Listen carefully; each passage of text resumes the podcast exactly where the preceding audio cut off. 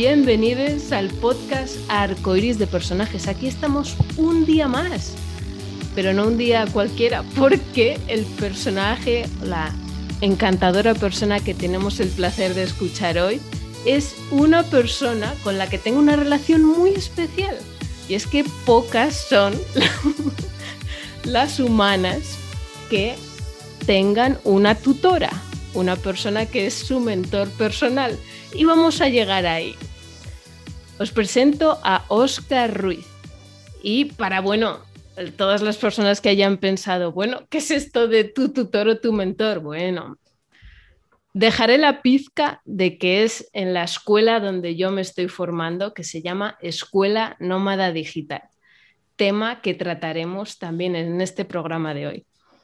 Listo, detengo mi pequeña verborrea y doy paso a Oscar. Bienvenido. Hola Maite, muchas gracias por, por, invitarme a tu, a tu podcast. Y ya te lo he comentado, me hace mucha ilusión. Es mi primer podcast y yo que he escuchado horas y horas de podcast, me hacía mucha ilusión estrenarme contigo. ¿sabes? Con una persona, como tú dices, con la que tengo una gran relación. A pesar de no habernos visto en persona nunca, creo que tenemos una conexión súper especial. Qué curioso sí, sin duda, el estar en la escuela me ha abierto, me tengo amistades bastante profundas con algunas de mis amigas ahora. Nos contamos cosas muy íntimas, ¿no? Nos apetece, hay este vínculo afectivo. Y viven en Australia y nunca nos hemos visto. Oh yeah, siglo XXI, aquí estamos. Sí, a mí es esto algo de, de, lo que más me maravilla, o sea, cómo puedes tener más conexión con gente que no, que no, que no tienes físicamente cerca, eh, mejor conexión que personas con las que yo he trabajado en la mesa de al lado.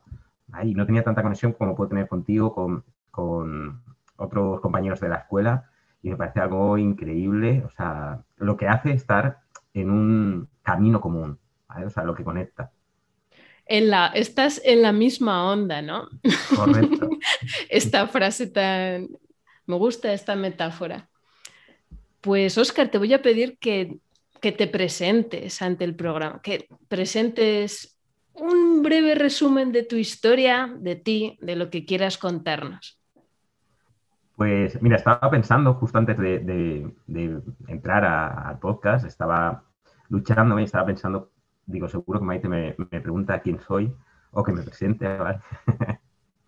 Eh, te diría que hace unos meses te diría que, soy una persona entusiasta, soy una persona eh, soñadora, soy una persona comprometida, ¿vale? O sea, ese es el Oscar de, de, cara a la galería, ¿vale? Y últimamente lo que estoy descubriendo es que, es solo una máscara social y no sabría presentarme, o sea, sí que sé decirte lo, lo, que he hecho hasta ahora, ¿vale? Pero no lo que soy todavía como persona porque aún estoy descubriendo.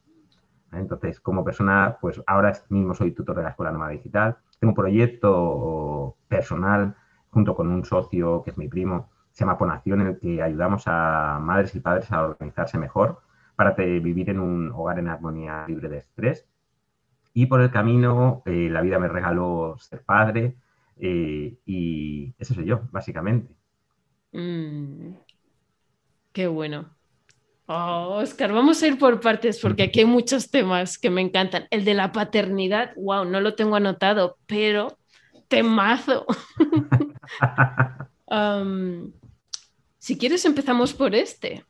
Vale, por el que quieras. ¿En qué te ha convertido ser papá? Vale, me ha convertido, sabes que tú y yo hemos hablado muchas veces de, de que los dos éramos workaholics ¿vale? adictos al trabajo, saco, eh, la paternidad me ha obligado a parar, tía. O sea, pero de una forma brutal. Además, bueno, em, yo empecé por nación cuando todavía no era padre, ¿vale? Tampoco lo tenía planteado serlo, ¿vale? Entonces, eh, desde ese punto me resultaba muy fácil dar consejos, fíjate, o sea, eh, Sergio era el padre, yo era un poco, no era padre, pero bueno, era el coach del proyecto, ¿vale? Y era muy fácil dar consejos, ¿vale? ¿Cómo no te vas a organizar bien? Todo es cuestión de ponerse. la vida me regaló esta hostia, me dijo, ¡pam! ¿Sabes? O sea, no querías aprender a organizarte, pues toma, aquí tienes cómo te puedes organizar. Y bueno, y, Blay, la llegada de Blay me ha, obligado a parar, ¿vale? Pero a parar a saco, o sea, tú fíjate, en la pandemia mucha gente paró y yo ahí me vine arriba, o sea, yo fue cuando eh, subí mi nivel de trabajo, ¿vale? Porque dije, es una oportunidad, esto hay que, hay que, hay que aprovecharlo, no hay distracciones, o sea, solo se puede estar en casa y esto hay que aprovecharlo. Y en cambio con Blay, eh, bueno, yo creo que cada, eh, bueno, cada relación que tenemos te enseña algo, ¿vale? Y una relación de, un hijo, muchísimas, o sea, y realmente lo que he aprendido con él, lo que necesitaba aprender es a parar, a mm, tener momentos en los que no puedes hacer nada, y está bien, aceptarlo, ¿vale? Y tú sabes que para nosotros es súper duro, o sea, y, yo oigo días que los he, los he pasado totalmente puteado, puteado, sea, de, quiero avanzar y no puedo avanzar, pero en el momento que mi mente se va a, proyectar, a planificar, Blay hace algo que me obliga a, estar en el presente, de, o, me grita, o se cae, o se atraganta con algo, o y algo de, hostia, mierda, me he ido, del, me he ido al futuro, me he ido, mi mente ha empezado a divagar, tengo que parar aquí, tengo que prestar atención. Y es para mí ha sido el mayor aprendizaje. He de decir que yo no tengo la paternidad así muy desarrollada o ese instinto paternal muy desarrollado como otras personas que los ves y dices, es que es un padrazo, ¿sabes? Y no tengo muy desarrollado y por eso a lo mejor no te puedo dar ese mensaje de la paternidad es lo mejor que me ha pasado y, este buen rollismo que seguramente para mucha gente lo tendrá. Para mí es algo bonito, no te lo voy a negar, ¿vale? Pero me ha requerido un gran trabajo personal y me está requiriendo, o sea, de, hostia, un gran aprendizaje personal, pero de una forma brutal, o sea, como la vida. Y mira, te comparto una frase que, que, me comentó Albert, que es otro tutor de la escuela, y me dijo, y la comparto con él, desde la paternidad exige lo máximo, o sea, en, en ningún momento de mi vida me he esforzado tanto y he tenido la sensación de que no era suficiente aún así. O sea, hasta, hasta ese punto te estira la paternidad o por lo menos me estira a mí, ¿eh? No quiero ser, o sea, no quiero ser generalista, es como yo lo estoy viviendo. Wow. Yo quiero añadir que yo me estoy desintoxicando. llevo unos, llevo un periodo de tiempo en el que he dicho, ok, Maite, ya está. Porque la carrera ah, me parece un arte vivir muy retador, muy retador. Y el, la figura, o más bien la situación de la paternidad, no me la puedo ni imaginar lo que, lo que te requiere. Pues yo misma me doy cuenta de que me pongo, las trampas que nos ponemos, ¿no? Resumiendo mucho, las trampas que nos ponemos es el asunto entre entre otros. Quizás cuando decías que te pillabas a ti mismo estando en el futuro, cuando tu hijo pues está atragantando, es que tú quizás decías, ah, pues venga, eh, en un ejemplo práctico podrías pensar, bueno, de aquí a una hora voy a voy a hacer, voy a editar un vídeo y lo voy a acabar para hoy. Y de repente, ¡pum! ocurre otra situación en el ahora. Y claro, a mí esto me estresaba un montón yo a mí me estresan estas situaciones en las que mi mente va muy rápido, quiere hacer muchas cosas, pero el tiempo y los recursos y el cuerpo tiene sus, sus limitaciones. Y yo me frustraba. Entonces, mi desintoxicación personal ha sido, ok, voy a simplificar mucho.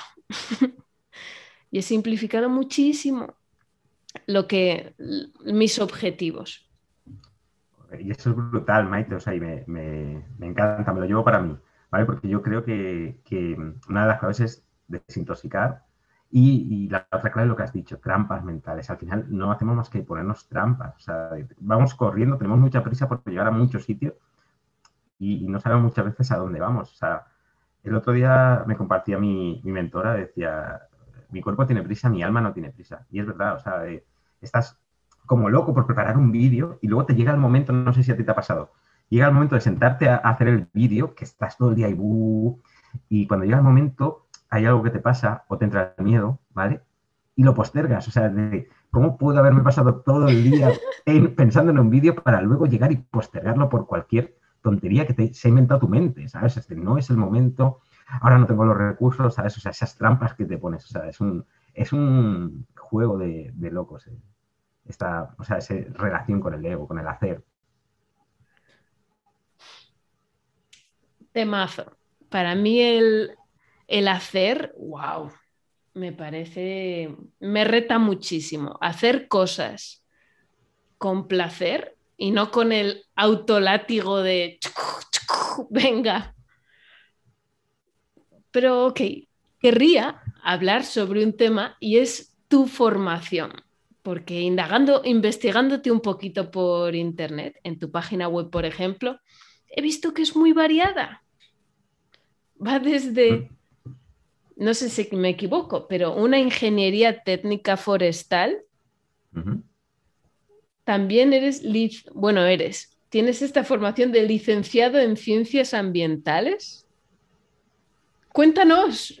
Vale, te cuento. Y hay una que no está, incluida y esta te la, eh, no la sabe mucha gente, pero también hice un año de filosofía. Wow, ok. Y ese año fue, la verdad que fue impresionante. Eh, me moló muchísimo, o sea, y era el, me gustó mucho y, tú lo comprenderás esto porque la filosofía, allí la carrera se tomaba como el saber por saber, o sea, no había una finalidad detrás, era el conocimiento, o sea, y era de, wow, este es impresionante, o sea, y, se montaban unos debates en clase que era de, esto muchas veces se me escapaba, o sea, porque había tanto conocimiento ahí que, que, que y se te escapaba. Y es verdad que lo dejé porque no le vi la parte práctica, ahora me equivoco, ahora volvería y la haría, ¿sabes? O sea, porque, no sé, o sea, yo me creí esa vieja historia de que, o haces algo que te guste o te apasione o haces algo que tenga salida, ¿vale? Entonces, decidí buscar algo que me gustara pero que tuviera más salida y me metí en ingeniero técnico forestal, que resulta que en Valencia tampoco hay muchos montes, o sea, que tampoco tenía mucha salida, ¿vale? Pero, pero bueno, era algo que me gustaba y que estaba relacionado con la naturaleza y que la verdad es que disfruté muchísimo. O sea, descubrí muchas cosas de la naturaleza, muchas cosas de, de, la sostenibilidad y, fue, fue, unos momentos de mi vida súper apasionantes. Y luego es cierto que eh, la siguiente salida que era, o sea, era o, Montes, que era la superior de Ingeniería Técnico Forestal, o Ambientales, que estaba en mi misma escuela. Yo estudié en Gandía y decidí meterme a Ambientales, porque tenía un poco de relación por complementar un poco y, ahí que me, que me metí. Wow, una tras otra. Sí. Sí, pero bueno, fueron dos años. O sea, solo hice la. Eh, te convalidaban los tres primeros años. Incluso, hostia, esto no te lo había comentado. Una de las asignaturas puente que tenías que hacer de obligatorias para pasar de, forestales al cuarto de, ambientales era una asignatura de tercero que era mm, sociología y esa asignatura fue la hostia. O sea, además yo era bastante más mayor que la gente que iba y teníamos unos debates en clase, la profesora, otra chica y yo, todos los alumnos callados y nosotros debatiendo sobre sociología, sobre la sociedad, bueno, espectacular. Qué bueno. Sí, mucho placer, ¿no? Ligado a, las a estas formaciones.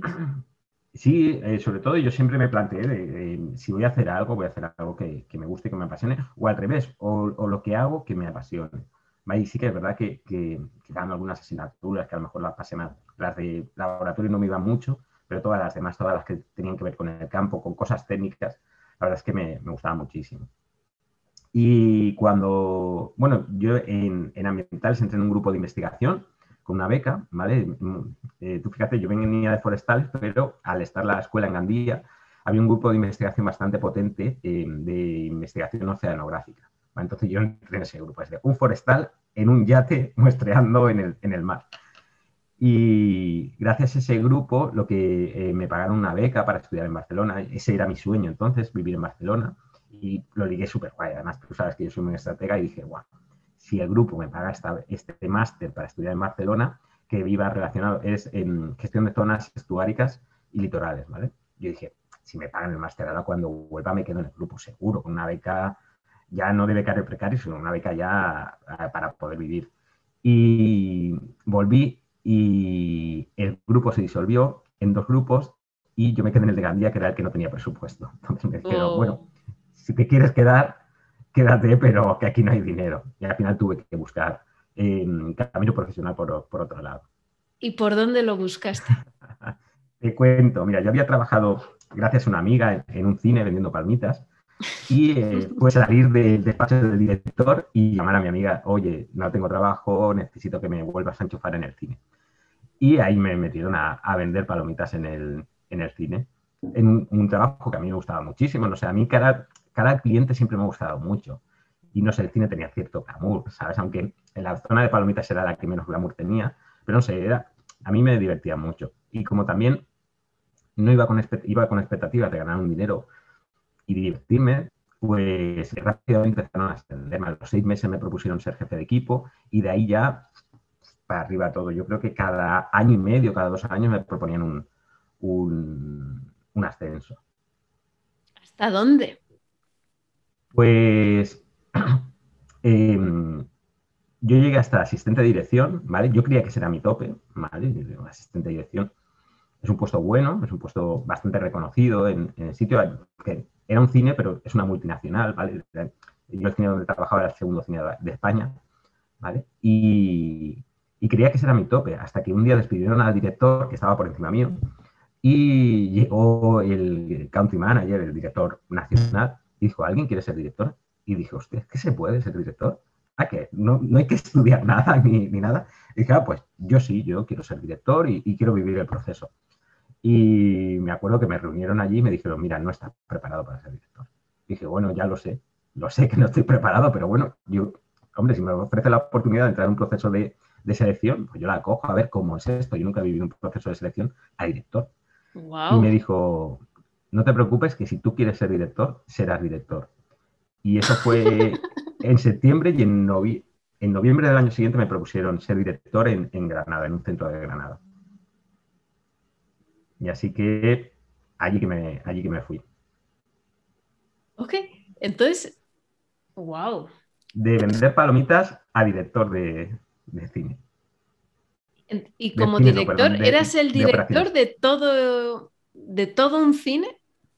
Correcto, del cine de Granada, ¿vale? Pues, em, era, creo que cuando llegué yo era el 15 de España y teníamos, éramos unas 50 personas en, a mi cargo. con un equipo, con un super equipo que tenía, pero sí, 50 personas. Y luego, en el mismo Granada, esto ya me estoy extendiendo, ¿eh? me estoy gustando a mí mismo. Abrimos otro cine para, eh, porque se abrió un centro comercial, nos interesó entrar y pasar a ser yo creo que de los pocos, o si no el único, en, mi empresa de eh, director de dos cines a la vez. Wow, Oscar, muy lanzado, ¿no? Sí, la verdad es que fue, fue estratosférico. O sea, y todo esto, te digo, empezamos en 2008. O sea, mi carrera sí empezó a despegar en 2008, en plena crisis. Yo flipaba porque era plena crisis y yo cada año cobraba más. O sea, pero, o sea, es que cada año me va mejor. O sea, y no, vivía la crisis como la vivía todo el mundo, pero era de, no, parece que no hay crisis para mí. O sea, realmente eh, se puede ascender o se puede em, tener oportunidades de cuando hay una crisis. Wow, ¿y cómo ha cambiado tu vida? ¿Qué vida llevabas entonces y qué vida llevas ahora? Mira, te cuento. Em, tú ya sabes, lo hemos hablado, que, que yo soy workaholic. Además, en el momento, claro, es que a mí me ha apasionado. O sea, Cuando yo entré a, mira, cuando me, me, propusieron ser jefe de equipo, era un departamento que se creaba nuevo, ¿vale? Era el departamento de, ventas de, alimentación, y lo creamos nuevo el equipo que entramos, ¿vale? Entonces era crear, ¿vale? Y eso me apasionaba. Yo echaba, fácilmente podía echar 60, 70 horas trabajando, ¿vale? O sea, eh, eh, pero no porque la empresa me lo pidiera, sino porque yo iba allí, cuando tenía un día libre volvía a ir, me llevaba trabajo a casa, no sé, estábamos creando algo nuevo y era súper divertido, el equipo estábamos muy unidos y fue espectacular. O sea, además, eh, teníamos mucha libertad en el sentido de proponíamos algo y nos decían casi siempre que sí. O sea, oye, ¿podríamos hacer esto? Vale, eh, pues sí, lo diseñábamos y lo hacíamos. Y claro, como poco a poco iba ascendiendo, cada ascenso requería una nueva especialización, un nuevo aprendizaje y era de... Siempre iba a la cola también, muchas veces, del resto de compañeros. Entonces era de, ya sabes, el, yo soy un poquito eh, neatipo 1, tenía que ponerme a la altura del resto y eso solo sabía entonces contrarrestarlo con horas. Entonces, bueno, si ellos saben más, yo si he hecho más horas voy a cortar ese proceso. Entonces, curro, curro, curro, curro, curro, y ya cuando me propusieron ser director, antes de, o sea, cuando me dijeron que podría ser director, ya dije, hostia, hay que quedarlo todo. Y pum, más curro, ¿vale? O sea, pum. Así que eh, a lo que iba, perdona, que me voy por las ramas. Cuando me fui a Granada, me fui solo, ¿vale? O sea, me fui a vivir solo, allí no conocía a nadie, solo conocía a mi equipo y, no tenía mucha relación con ellos fuera del trabajo. Entonces era, tú imagínate una persona sola en una ciudad que no conoce a nadie, eh, workaholic, imagínate a qué dedicaba mi tiempo libre. ¡Wow! ¡Wow! A piñón, aparte, no empecé demasiado bien, ¿vale? Me sentía muy, muy flojo al principio, me sentía con muy poca confianza. Entonces me dije, hostia, esto hay que arreglarlo, esto hay que formarse. Y fue cuando empecé a conocer los podcasts cuando te, te cuenta, o sea, creo que le di la, la vuelta a iVoox. O sea, yo creo que he tenido momentos de mirar en iVoox Podcast y no ver ninguno que no hubiera escuchado. O sea, voy a ponerme alguno que he repetido porque todo lo he escuchado. Era espectacular. O sea, de cualquier momento que tenía, o lo dedicaba a trabajar o lo dedicaba a formarme. Y a tu pregunta, ¿cómo ha cambiado mi vida? Pues realmente tuve mucho éxito en Canadá, ya te lo, he comentado, o sea, pero eh, me di cuenta que ese éxito era un éxito vacío. O sea, que iba a mi casa y estaba solo, no tenía nadie, no tenía nadie eh, con quien compartir mis, mis éxitos ni mis, ni mis fracasos, ¿vale? Y, me di cuenta que era un éxito vacío. Aparte, fue, todo como un, un momento que era todo como una carrera, o sea, corría, llegaba a un sitio, respiraba un poquito, celebraba un poquito, pero era, tengo que seguir corriendo. Y era de pum, pum, pum, siempre corriendo. ¿Y cómo estabas físicamente por aquel entonces? Pues estaba, o sea, es verdad que enfermaba bastante. O sea, eh, estaba, me alimentaba bastante bien, mejor que ahora incluso, porque además eh, fue cuando conocí el vegetarianismo. Yo no soy vegetariano, pero es verdad que integré mucho, muchas recetas vegetarianas a, mi vida, eh, reduje mucho la, ingesta de carne, ¿vale? Y, y, en tema de alimentación estaba muy bien. Es verdad que también forzaba mucho el cuerpo, o sea, refiero, yo solía llegar a, la oficina a las 8 y igual me iba a las 8 a las 9, o sea, casi todos los días y fines de semana también iba a trabajar. Entonces, es cierto que cada cierto tiempo enfermaba, o sea. Wow. Y sí, ¿y cómo es ahora tu vida después de... ¿Y, hubo ahí un, hubo un detonante? Mm, ¿Pasó algo que dijeses, Dios, ¿qué estoy haciendo? Mira, eh, yo de tanto escuchar podcast, eh, siempre había algo que era el emprendimiento que estaba rodando por mi cabeza. Siempre decía, hostia, pues, me molaría tener esto, me molaría hacer esto, pero bueno, lo tenía así siempre como en un futuro. Vale, pues cuando, cuando ya vea que, se me acaba lo que es el mundo del cine, cuando vea que, no puedo crecer más aquí, buscaré mi proyecto. Y el detonante que, dices tú no fue ni siquiera esto de crear una empresa, sino que eh, un día, bueno, una noche, que teníamos un evento súper importante. Eh, llamé a mi madre, como llamaba todas las noches, y mi madre me contó que mi hermana, que tiene una enfermedad, eh, eh, bueno, tiene una minovalía psíquica, ¿vale?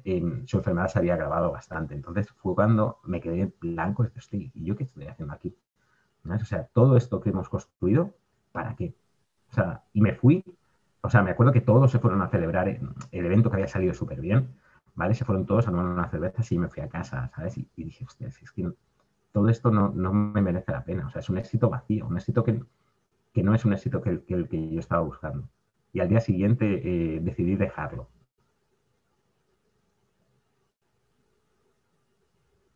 Wow. Y a partir de entonces sí que me propuse, o sea, que buscaría un éxito en mayúsculas, o sea, que, el éxito sería triunfar o destacar en mi carrera profesional, pero también, o sea, eh, estar cerca de los míos, eh, ser coherente con mis valores y, estar cuando al lado de, mi gente cuando lo necesitara. Qué importante. Esto me hace. Conozco casos. Y yo misma en. Para mí, el arte de vivir también tiene, me gusta mucho verlo como una mesa que tiene varias patas. Y men, el trabajo y nuestro lado profesional es una pata. Pero hay otras, hay otras que crean la estabilidad. Y conozco un montón de casos de gente que es totalmente enfocada en el trabajo y en, lo y en esto. Y es como la familia, tus relaciones son fundamentales. Es claro. ¿Para qué, ¿Para qué haces todo lo profesional? También es para regar. Es como una nutrir las otras partes de tu vida. Que la carrera profesional es, yo la, veo súper importante y ojo, en cuanto me descuido me voy ahí otra vez, ¿sabes? Pero ahora tengo claro que no puede ser solo una pata. Lo que tú dices eh, es una pata y si solo le prestas atención a eso, al final se cae, o sea, la, la silla se cae. Entonces hay que, para realmente estar pleno, yo creo que tienes que regar todas las, o prestar atención a todas las patas. Mira, a mí hay una cosa que me compartiste el otro día y se me olvidó compartirlo contigo, que me dijiste que, que habías minimizado tus gastos, ¿vale? Yo, esta es una de las cosas que yo hice. Primero tomé la decisión, ¿vale? Pero luego lo bajé a tierra, ¿vale? Me puse a, planificarlo, ¿vale? Porque antes de hablar con mi jefe, dije, bueno, vamos a ver, ¿cuánto dinero tengo ahorrado? ¿Vale? Y cuánto, cuánto gastaría si yo realmente no tuviera trabajo. Entonces me puse a, analizarlo, vale, pues la, hipoteca que tengo, la electricidad más o menos era esto, la, eh, tomar unas cervecillas con los amigos, eh, ropa de vez en cuando, y me lo anoté y me di cuenta que se necesita muy poquito para vivir y ser feliz, ¿vale? O sea, evidentemente a mí me mola, yo hablo también de organización del dinero y me mola ganar dinero y me mola gastarlo, ¿vale? Pero eh, eso es, secundario, o sea, cuando tú estás feliz, realmente necesitas muy poco. Y yo, es que lo he visto, yo he ganado un sueldo bastante bueno, muy bueno, ¿vale? Pero también lo he gastado en cosas súper no, y en estar con gente que no me aportaba nada. O sea, de, realmente entras en una dinámica de, a mí me, me sienta mejor unas cervezas con unos amigos a irme a pagar una comida con representantes de no sé quién o alcaldes de no sé dónde, ¿sabes? Que realmente ni me van ni me vienen y los, los diálogos que salen ahí no son nada enriquecedores. Ojo, con los que yo he tratado, ¿eh? no te estoy diciendo. Claro. Entonces, ah, eso también me ayuda a tomar la, decisión o a corroborarla, es decir, bueno, y, sabes también lo que me ayudó muchísimo fue en el punto de que, bueno, no sé si me salieron 500 euros. 500, con 500 euros, 500, 600 euros, puedo vivir bien. O sea, me refiero sin pasar penuria. Sí, exacto. Y, y, yo me acuerdo que llamé a mi pareja y le dije, es que yo por 600 euros puedo ir, voy a emprender y si no me va bien, me voy a cualquier sitio, aunque sea volver a aprender pintas y me gano esos 600 euros. Y me, dijo mi pareja, es que eso no es tan fácil. Y le dije, pero ¿cómo no va a ser fácil? Y yo, con la experiencia que tengo, llego a cualquier sitio y le digo, oye, que yo solo quiero, no te voy a dar problemas, no te voy a, quiero venir a aportar el máximo valor e irme a trabajar en mi proyecto. ¿Por qué me van a decir que no? Me encanta este tema, ¿eh? Este tema, guau. Justo he, reflexionado mucho últimamente sobre esto. Esto exactamente. Por una parte, los ingresos y los gastos. Y por otro, todos los miedos y las trampas, que pienso que son culturales. Hay un montón de miedos ahí que en realidad tienen poco que ver con, con la realidad. Por ejemplo, en el tema ingresos-gastos, conozco a personas en mis amistades que viven, tengo una amiga que vive con unos 100, 200 euros al mes ahora y me dice, ¡guau! Que para ella fue un asunto necesitar 100, 200 euros. Y conozco gente pues que tiene unos ingresos de varios miles. Pero el asunto es que quizás a final del mes acaban parecido. y dices, wow, y son casos muy extremos. Entonces, por un lado, tenemos, culturalmente hemos heredado esta necesidad de, claro, el sudor de la frente. También venimos de una cultura campesina heredada y eso está ahí, el sudor. Es bueno, ha sido esencial para la supervivencia, ¿no? Pero claro, es que ahora hemos llegado a un cambio de era. Excedente material. Esta amiga mía es muy. vive mucho en los márgenes. Claro, y en los márgenes de una sociedad tan rica como la occidental, hay mucho. A mí siempre me ha apasionado, me, me fascina cómo se lo monta la gente más hippie de nuestra sociedad. Yo los miro y digo, ok.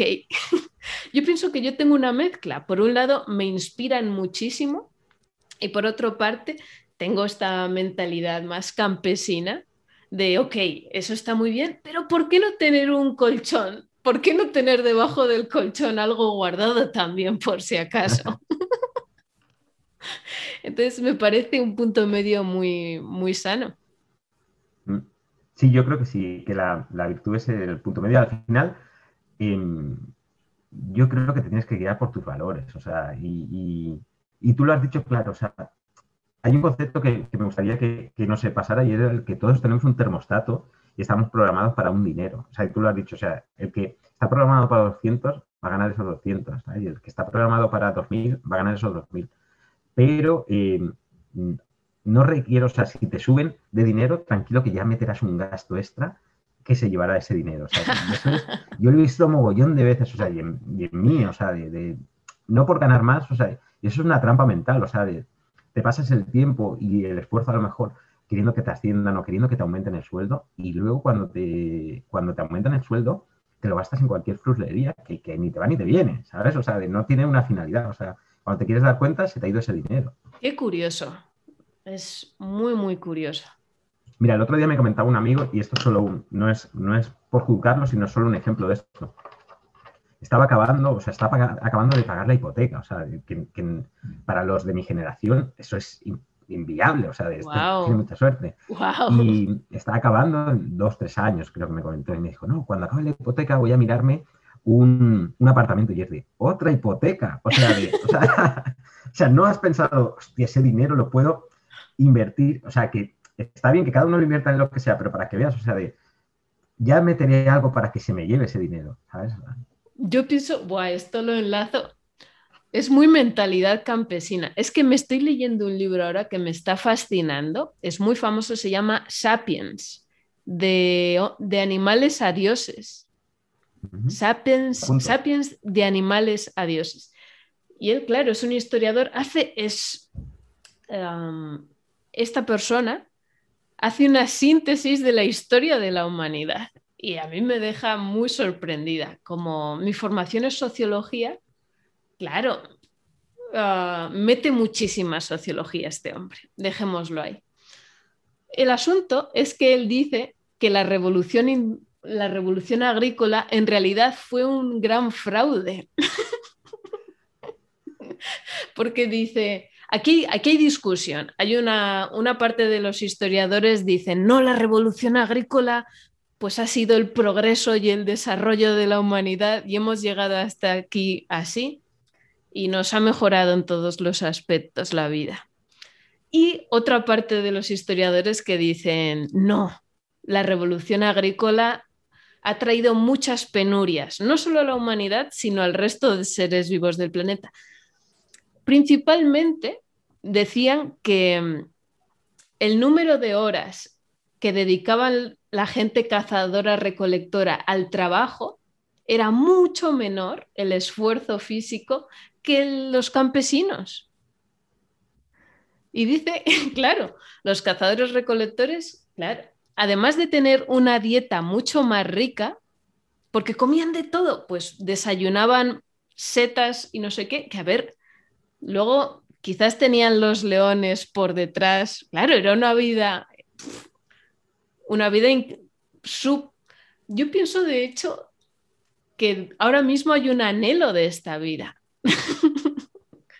Cuando nos gusta tanto viajar, todo el movimiento de vivir pequeño y minimalista y con una caravana y todo, yo pienso que es un anhelo de movernos un poco más.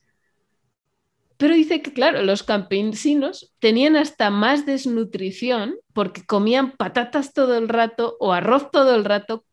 Y no solo eso, sino se dice que el cerebro nos ha empequeñecido un poco. y yo, joder. Total. Claro, la gente Bueno, muy interesante todo este libro. ¿Y qué quería decir yo esto? Que la mentalidad campesina siempre quería más. Dice que el ansia humana empezó ahí, el egoísmo y la codicia empezó ahí. Todos los líos, muchos de los líos mentales que tenemos ahora mismo, nacen de ahí, de este, pues estas mis cuatro paredes son mi casa, esta es mi casa. Y ahí, pues claro, la, la gente desarrolló mucha más violencia, mucho más, claro, porque además si trabajaban todas esas tierras y almacenaban todo en un lugar, claro, ya no había vuelta atrás, se volvieron mucho más, cambió su psicología por completo, la de esta gente. Entonces, interesantísimo este libro. Aquí acaba mi aporte, lo que quería decir. Es muy chulo, ¿eh? Súper bueno concepto, ¿eh? Súper bueno el concepto ese de, es verdad, ¿eh? ¿dónde sale esa escasez? O sea, porque la tierra siempre te provee de, claro. lo que necesitas. Y todo lo que se dice ahora en el desarrollo personal de no, si la vida es abundancia. yo digo, joder, esto tiene que ver con esto, con este periodo. No sé, yo hago mis enlaces. Mm, sí, muy chulo, muy chulo. Entonces sí, yo pienso que la tendencia, mm, estamos cambiando de era. La era agrícola, bueno, era agrícola, era industrial y ahora era digital. Vamos a ver. trayendo este, bueno, no me parece, mm, mm, quiero decir, me parece el momento perfecto para traer ahora el tema de la escuela nómada digital. Bien hilado, bien hilado. Muy bien hilado. Nos conocemos así. Yo soy alumna de la edición 2020 y entré en la Casa de Nueva York, donde tú eres tutor de un montón de personas más. Por favor, me encantaría que compartieses por qué entraste. También la de, claro, tú primero has sido alumno, si no me equivoco. Me gustaría saber qué hambre tenías para acudir a la escuela y qué manjares has podido deleitar allí y cómo ha sido también el paso de alumno a tutor. Perfecto, ok. Mira, te cuento, yo cuando, cuando dejé mi trabajo eh, decidí emprender porque, bueno, había escuchado tantos podcasts que resonaba mucho conmigo eso. de hecho, yo creo que siempre he tenido un espíritu emprendedor. ¿vale? Lo que pasa es que, eh, bueno, si quieres otro día, te, hablo de, mis emprendimientos fracasados. Guay. Si nos da ratito, lo, traemos de vuelta. Perfecto. Eh, pues em, era como que estaba callado, o y también como eh, tenía puestos de cierta dirección, que tenía mucha libertad en, el trabajo que tenía, de, crear cosas, de, aportar cosas nuevas. Eh, yo me sentía también eh, un emprendedor, aunque fuera dentro de una empresa. Yo creo que emprender es, un espíritu, ¿vale? Es una forma de, vivir. Puedes vivirla con tu negocio, puedes vivirla en, un trabajo. Entonces decidí crear un, negocio, ¿vale? En el que iba a ayudar a, pymes a, dirigir su negocio con lo que yo había aprendido en, el cine. Y estuve un año dando vueltas, formándome, en, formaciones gratuitas o muy baratas, ¿vale? Y nunca llegué a, arrancar. Trabajé con varios clientes, pero no me iba demasiado bien. O sea, siempre se repetían los mismos errores que había cometido en mi empresa, se me volvían a repetir con estos clientes. Hasta que un día no me acuerdo por qué y, sé que había comprado algún curso de Antonio muy pequeñito, ¿vale? Pero no me acuerdo cómo llegué a conocer a Antonio en la Escuela Norma Digital. Bueno, un día llegué a la, eh, llegó la formación de, bueno, la formación, el lanzamiento de la escuela, yo me acuerdo que estaba viendo los vídeos en, un almacén de, un bar, que yo entonces trabajaba de, eh, ayudando a una persona con, su negocio de un bar, y yo le decía, voy a, voy a ver unas cosas, voy a ver tus números. Y me metía en el almacén y me veía los vídeos de, de, esto es la leche, o sea, esto es lo que yo necesito. Y sí que es verdad que entré a la escuela y fue una pasada, fue un antes y un después, porque eh, es cierto que ahí encontré la, un poco la estructura que necesitaba, o sea, el camino que yo necesitaba recorrer, ¿vale? Porque es cierto que, que en la escuela sabes que hay una hoja de ruta muy marcada y encontré la comunidad, sobre todo, que necesitaba, o sea, porque eh, por ese año que había estado llevando me, sentí muy solo, ¿vale? Y aquí empecé a conocer a, gente, amigos impresionantes, o sea, que, que sigo manteniendo desde, entonces y que de vez en cuando eh, pues quedamos a, hablar. Y, eso fue lo que me impulsó y, a, partir de ahí eh, relancé el negocio, o sea, dejé este negocio atrás. Un blog que teníamos que hablaba de productividad lo, convertimos en nuestro negocio y fue cuando lo enfocamos a, padres. Y ahí en la escuela también me formé como coach. Y durante el, fue en el, en el curso de Crea tu propósito cuando me di cuenta que estaba dándole vueltas a una idea que era la de ser coach y no me atrevía a, llevarla a cabo. Entonces fue cuando en este trabajo de indagación cuando de verdad decidí que, era lo que quería hacer. Y bueno, luego, después del lanzamiento de, de Ponación, el relanzamiento, pues llegó la oportunidad de ser tutor y yo creo que es la mejor cosa que me ha pasado en mi carrera profesional, seguro porque es impresionante, o sea, no saber lo que es eh, cada mañana levantarme, ver vídeos como los tuyos, ver ejercicios de los compañeros, ver, o sea, es que realmente gente que está creando negocios, pero no negocios, o sea, negocios con alma, negocios que van a cambiar vidas, o sea, es que me parece impresionante toda la energía que, que transmitís y a mí eso, bueno, yo creo que es el mejor trabajo del mundo. ¡Wow! Entonces estás, se podría decir, en un momento muy dulce profesionalmente. Yo diría que es el, momento de los más dulces profesionalmente. No te diría que más porque ya sabes que siempre queremos mejorar, siempre queremos hacer. Eh, quiero darle otra vuelta por nación, o sea, porque en esto de la paternidad nos ha hecho replantearnos muchas cosas, tanto a Sergio como a mí, y queremos todo esto que estamos aprendiendo, que te comentaba al principio, queremos plasmarlo en un nuevo servicio, en un nuevo enfoque del proyecto, ¿vale? Y cuando todo eso esté rodando, te diré que es el momento seguramente más dulce, pero sí, o sea, yo, de verdad, o sea, casi nunca he tenido la sensación de estar trabajando, pero ahora de verdad que lo estoy gozando, o sea, y la primera vez en mi vida, o de las poquitas veces en mi vida, que he sentido que, estoy con un equipo que vibra conmigo, sea, porque eh, he dirigido equipos y yo siempre pensaba, hostia, qué guay sería, soy, yo soy muy entusiasta, yo soy muy de, que vamos a hacer esto, pues sí, lo hacemos, vamos, tal. Y es la primera vez que eh, estoy con, un equipo igual de loco que yo, o sea, de, sí, hay que hacer esto, lo hacemos, hay que trabajar por esto, lo trabajamos.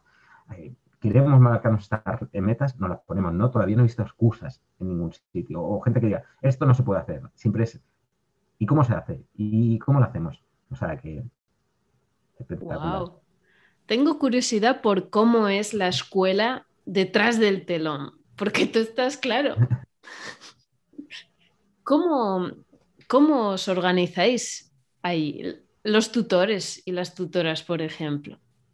Bueno, ya sabes que los tutores nos organizamos en casas, cada, cada, tutor tiene su casa y ahí tiene sus alumnos, pero luego tenemos una comunicación interna ¿vale? Donde vamos compartiendo eh, pues, casos de, alumnos o dudas que tenemos, porque hay mucha eh, comunicación entre nosotros, ¿vale? Hay veces que, claro, no podemos saber de todo y muchas veces eh, una visión externa siempre ayuda a, desatascar algo, a desbloquear algo.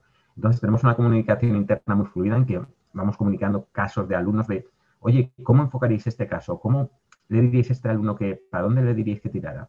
Eso está muy fluido. Y también algo que, a lo mejor eh, no sé si se transmite, pero nosotros sentimos nuestros, vuestros éxitos como nuestros. O sea, y yo de verdad que cuando tenéis algún éxito, yo llego a llorar, o sea, cuando he visto algún vídeo vosotros celebrándolo. Entonces, eso también lo compartimos en una comunicación interna. O sea, yo, ah, tengo este alumno que es un crack, mirad todo lo que ha conseguido y eh, en esa comunicación interna se, ve, o sea, se percibe la emoción. Y luego aparte, pues tenemos nuestras sesiones donde nos reunimos, donde vemos, o sea, aparte de temas técnicos de la escuela o cosas de, la formación, también vemos, compartimos todos estos casos. Hmm. Y también con, vamos, es que eh, yo la verdad es que la primera vez que entré a la primera reunión flipé, o sea, fue como, hostia, aquí estoy con todos estos, o sea, estoy con muchísimas gentes que para mí eran referentes, ¿sabes? O sea, estoy con bueno, no, te quiero decir ninguno porque para mí todos son mega cracks, ¿sabes? Y conforme los voy conociendo, más mega cracks. O sea, gente que admiro. Sea, si estoy trabajando con ellos. O sea, que, me parece impresionante este, este camino. Mm, yo siento que dentro de nuestra casa hay un cariño enorme por tu persona. Lo agradezco. Yo lo siento así. Te admiramos y agradecemos un montón el trato tan cercano que, que nos muestras, porque claro, nos acompañas en todo el proceso. También en nuestros momentos, claro, tienes varias facetas como tutor también. Y una es el de animar, por ejemplo. Pienso que lo haces de una manera muy, no solo dulce, también sincera. ¿Sabes lo que pasa aquí, Maite? Y es súper curioso que normalmente, o sea, lo que hablamos de las relaciones, las relaciones te enseñan. Y muchísimas veces, eh, a lo mejor tengo que, o estoy trabajando algo en mi vida, o, estoy formándome en algo, o quiero mejorar algo, y justo me llegas tú, Maite, con un vídeo que, me, que formula esa pregunta. Y dice, hostia, Maite necesita aprender esto, pero soy yo el que lo necesita aprender, o sea, y te lo transmito así, o sea, de, vale, yo lo estoy aprendiendo, te lo voy a transmitir para un poco interiorizarlo yo, ¿vale? Y espero que esto te, ayude, o sea, porque es lo que yo voy a transitar. Y, normal, y muchas veces me ha pasado eso, o sea, de lo que necesitáis aprender es lo mismo que necesito aprender yo. Y yo creo que eso es, por eso estamos tan cercanos, porque vamos recorriendo este camino juntos y de la mano, o sea, no es que yo te esté ayudando a crecer, es que nos estamos ayudando mutuamente a crecer. Y eso es lo, que lo hace más bonito. Pues diría que además es algo, una de las características, una de las banderas de la escuela nómada digital es revolucionar el sistema educativo, ¿no? Cómo aprender y entre esto también mm, cuestionar las jerarquías, las jerarquías relacionales también. Y esto me parece que es a lo que nos referimos con este trato de tutor-alumno. Correcto, correcto. O sea, y a lo mejor muchas veces eh, caemos en la vieja, en, ese viejo paradigma. Yo lo veo en algunos alumnos, es de, hostia, que lo que diga ah. yo, yo, lo que diga yo no va a misa. O sea, yo te doy un consejo, pero evidentemente si contigo resuena otra cosa, hazlo, porque yo no tengo la verdad absoluta. Qué bueno, qué bueno esto. Sí, muchas veces estamos hablando de emprendimientos, o sea, no es una fórmula eh, matemática, ¿vale? Al final será el mercado el que te diga si está bien o está mal. Pero que yo te diga una frase que conmigo resuena no quiere decir que tú la tengas que poner. Te estoy dando un punto de vista externo, pero tú al final tienes que tomar la, responsabilidad de, coger tu propio proyecto y ir más allá del tutor si lo sientes así.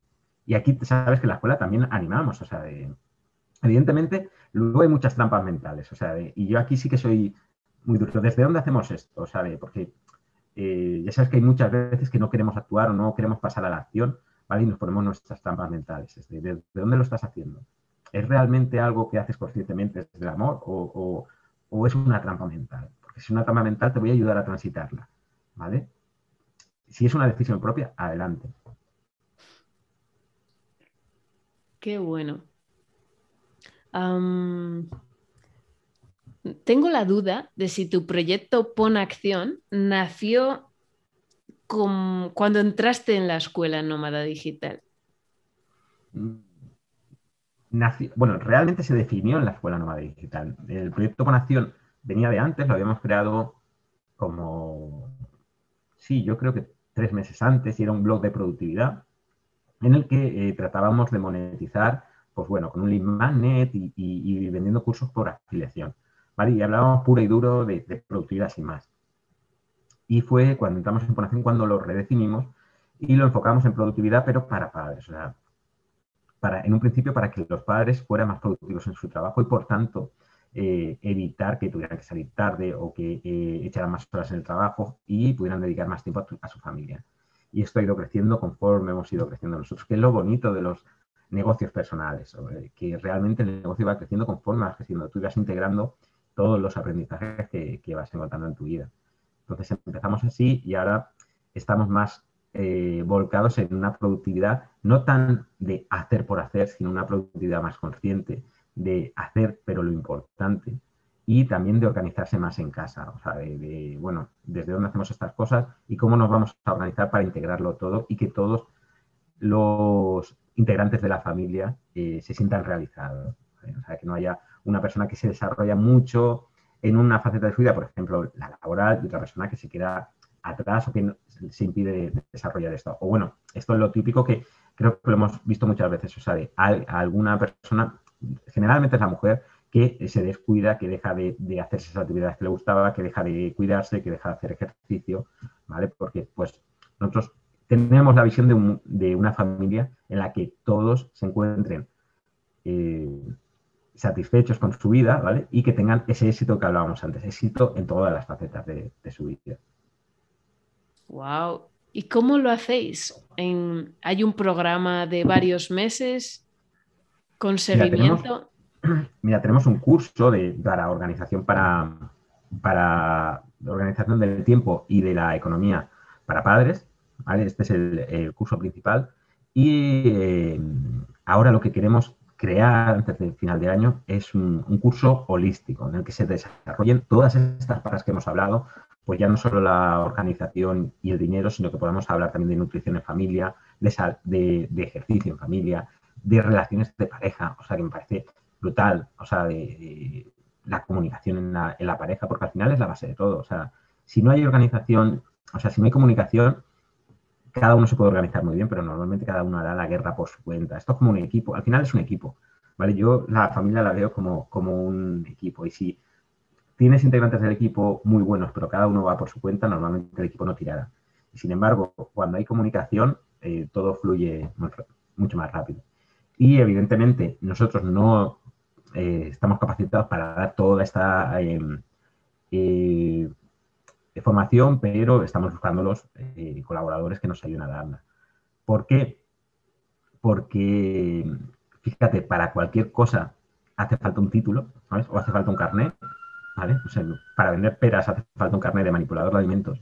Y para ser padre te lo dan. O sea, o sea, puedes ser padre sin, leer, sin haberte leído un libro.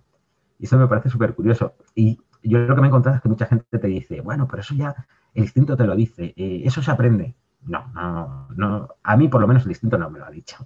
Entonces, y se aprende, sí, se aprenderá, pero eh, por mi experiencia o por mi filosofía, si algo te lo pueden enseñar, aceleras el proceso de aprendizaje. ¿Y por qué lo tienes que pasar mal si lo puedes aprender y alguien te lo puede explicar cómo, cómo vivir de una forma pues eh, más en armonía en todos los aspectos?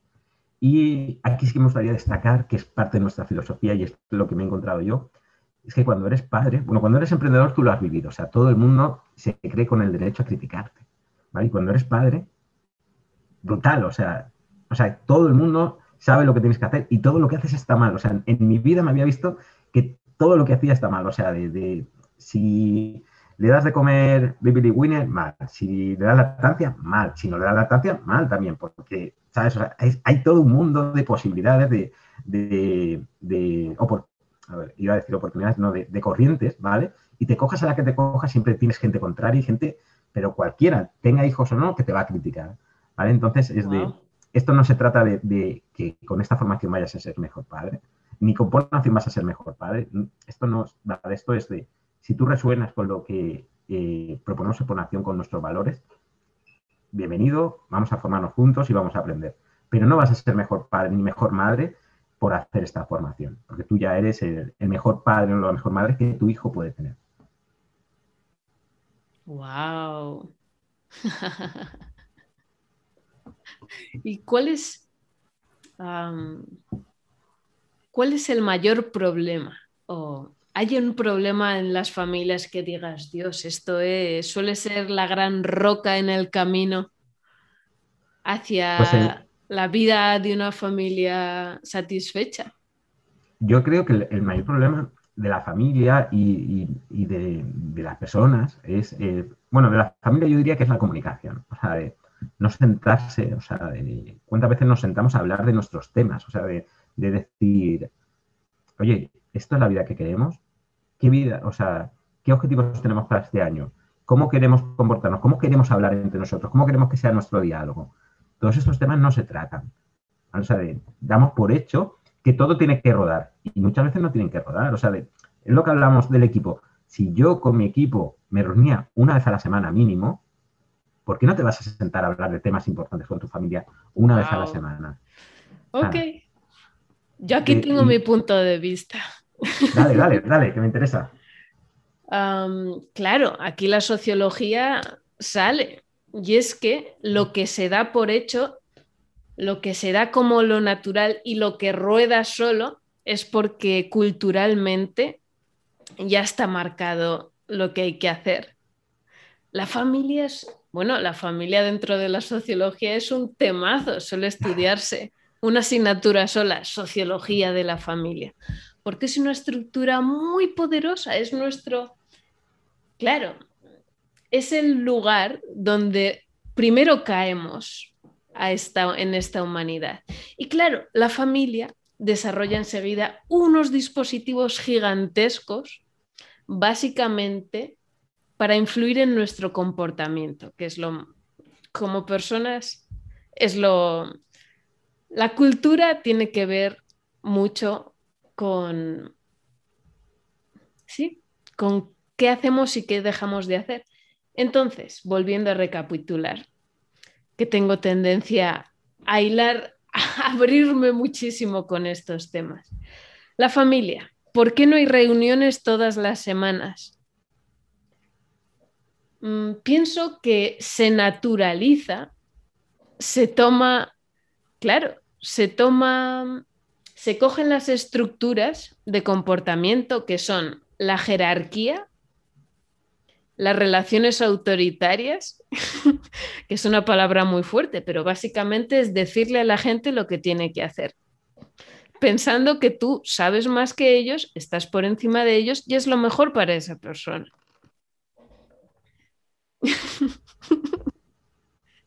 Entonces ya, con solo estas dos estructuras, la jerarquía y el autoritarismo, ya tenemos un pack muy guay. Luego está el patriarcado y el género, que es otro que ya estructura la familia enteramente. Ahí ya no se, claro, ya ahí ya no se habla de la gestión de los recursos materiales de la vida. Mucho el género lo pone ahí. Ah, ¿Qué más? Pues la cultura productivista, también el tema del trabajo ya se da por hecho. Hay que trabajar ocho horas, todo se da por hecho prácticamente. Entonces, claro, ahora que vivimos en la época, bueno, llevamos bastante, unas cuantas décadas en las que eh, salió, surgió en la sociología esto que se llama la deconstrucción, el cuestionarlo todo. Y yo pienso que hoy en día esto es muy fuerte, es muy potente. Ya no solo la gente en la universidad que dice, ah, no, tenemos que cuestionarnos nuestras estructuras, sino que hay un, interés y un deseo enorme de un montón de personas jóvenes sobre todo. Yo mi generación millennial digo, madre mía, cuando lleguemos a una edad adulta, bueno, de hecho yo he escuchado a gente economista y personas de negocios que dicen, oh, ya estamos estudiando a los millennials porque esto va a ser un catapumba. Y así. Yo creo que esa está, esa está la clave, eh, esa es la clave, Maite, el cuestionarlo todo. O sea, al final, todo, hagas lo que hagas como padre, te van a criticar, o como familia te van a criticar. Pero realmente, ¿y qué importa? O sea, de, cuestionate qué, cuál es la idea que quiere tu familia de familia, o sea, cómo, cuáles son los valores y cómo os sentís felices. Y seréis criticados, pero esto. Y luego hay otra cosa que yo he descubierto como padre, o sea, esa tendencia que tú dices de decir a alguien lo que tiene que hacer, y yo soy en tipo 1, he sido director, imagínate cómo lo tengo, esa de, oye, que esto se hace así, así, así, así. Y te descubres que muchas veces dices, ¿por qué le tengo que decir yo a, Blay que no toque esto, no toque lo otro? O sea, ¿de, dónde viene eso? Viene realmente de tu necesidad de tener el control y de decirle a alguien lo que tiene que hacer. Y, evidentemente, hay cosas que, tendrás que, poner límites para que no, por su seguridad, pero esto me ha ayudado mucho la formación, la formación con Irene, que tú la conoces, o sea, de, pero bueno, ¿qué sentido tiene decirle que no toque el radiador si el no quema? es de, hostia, pues sí, el único sentido era el, yo sentirme tranquilo y decirle, no toques eso.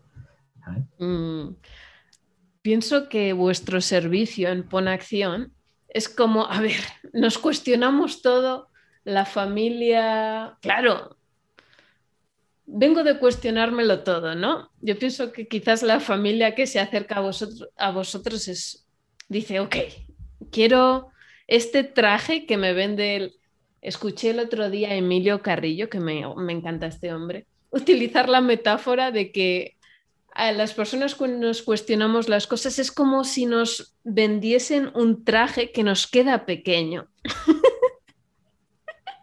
y claro, a ti te plantan el modelo de familia tradicional y dices, bueno, a ver, son, hay unas bases. Yo pienso que el cuestionarlo todo, sí, pero también necesitamos estructuras. Tampoco es, es un gran debate este, el que dejo la pincelada ahí, las, la necesidad que tenemos de estructuras y, no, y mm, lo que y cuestionarnos las que tenemos dentro. Y pienso que estas familias que dicen, ok, este traje, uf, pues no me gusta, claro, siento que necesito ayuda, ¿no? Un montón de estas familias pueden decir, ok, pues no quiero entrar sola en esa jungla de la maternidad, porque claro, yo me he educado con una, con una familia también modelos muy autoritarios y eso ya es que además está muy deslucido. Por una parte, los modelos autoritarios ya rechinan mucho. Ya es como, uh, ok, tener a tu, claro,